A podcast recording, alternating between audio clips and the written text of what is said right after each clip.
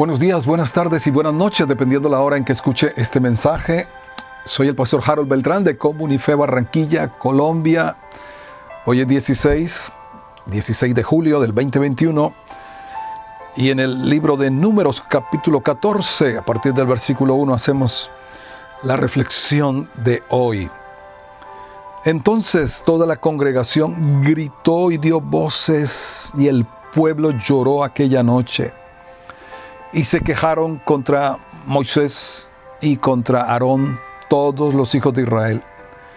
Y les dijo toda la multitud, ojalá muriéramos en la tierra de Egipto o en este desierto, ojalá muriéramos. ¿Y por qué nos trae Jehová a esta tierra para caer a espada y que nuestras mujeres y nuestros niños sean por presa? ¿No nos sería mejor volvernos a Egipto? Y decían el uno al otro, designémonos un capitán y volvámonos a Egipto. La histeria colectiva se desató por el reporte que dieron los diez espías incrédulos, materialistas. Hasta aquí solo se habían quejado, habían llorado, pero aquí se subió de tono, realmente llegó al máximo. Gritos, voces, lloro, queja. Además siguió siendo igual la declaración de muerte. Siempre estuvieron hablando de muerte, para matarnos de hambre, para matarnos de sed, ahora para matarnos por la espada de los, de los enemigos. Una acusación frontal hacia Dios, una acusación de maldad, de sevicia de Dios, de despropósito.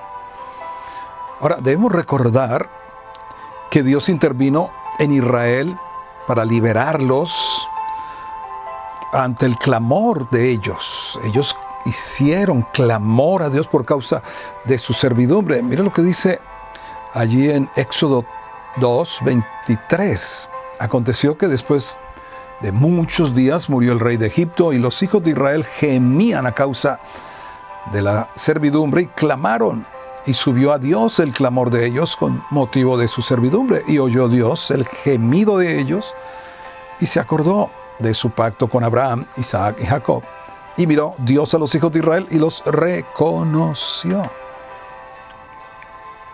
Ahora, si pedimos a Dios ayuda, debemos confiar en los distintos medios, formas en que Él intervendrá. Es realmente atrevido querer dictarle a Dios las maneras, las normas en las que nos debe ayudar.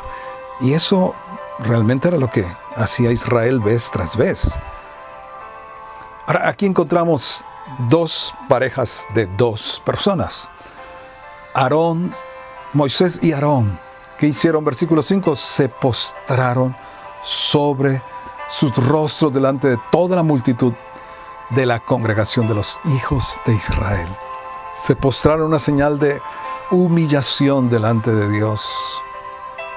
No contendieron con ellos, no trataron de calmarlos, no. Tomaron la actitud de rendirse delante de Dios. Pero la otra pareja, Josué y Caleb.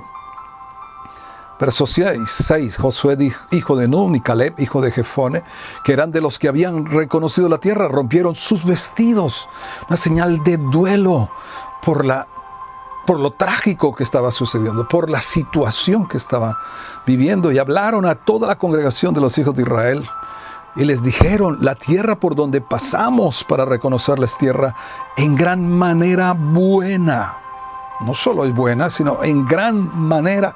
Y si Jehová se agradare de nosotros, Él nos llevará a esta tierra y nos la entregará.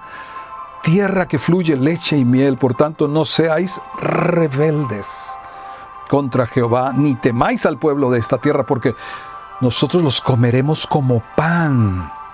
Tan fácil que es comer pan. Su amparo se ha apartado de ellos y con nosotros está Jehová. No los temáis. Y entonces la multitud que hizo habló de apedrearlos. Ah, podemos considerar la constante confrontación aquí en este pasaje entre el espíritu y la carne, entre la fe y la incredulidad. Sabes, ese día se determinó el destino de todos. Lo que comenzó como un informe, porque eso fue lo que dieron, alteró el curso de la historia de toda una generación que fracasó. Pudiéramos hablar de una generación fallida. Pero me preguntaba, y mientras tanto, ¿qué pasaba en el corazón de Dios? Dolor, dolor, expresado en una pregunta o en dos preguntas. Versículo 11. Y Jehová dijo a Moisés, ¿hasta cuándo me, me ha de irritar este pueblo? ¿Hasta cuándo no me creerán? con todas las señales que he hecho en medio de ellos.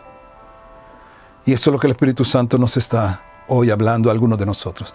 ¿Hasta cuándo seguiremos en esta actitud con Dios de no creerle, de irritarlo con la rebeldía, con la incredulidad, con la desobediencia? ¿Hasta cuándo? Hasta que crucifiquemos nuestra carne con sus pasiones y sus deseos, hasta que satisfagamos el deseo del Espíritu. Porque solo los que viven por el Espíritu pueden agradar a Dios, pero los que viven por la carne no pueden agradar a Dios. Que el Señor nos ayude para que el hasta cuándo sea hasta hoy y no más.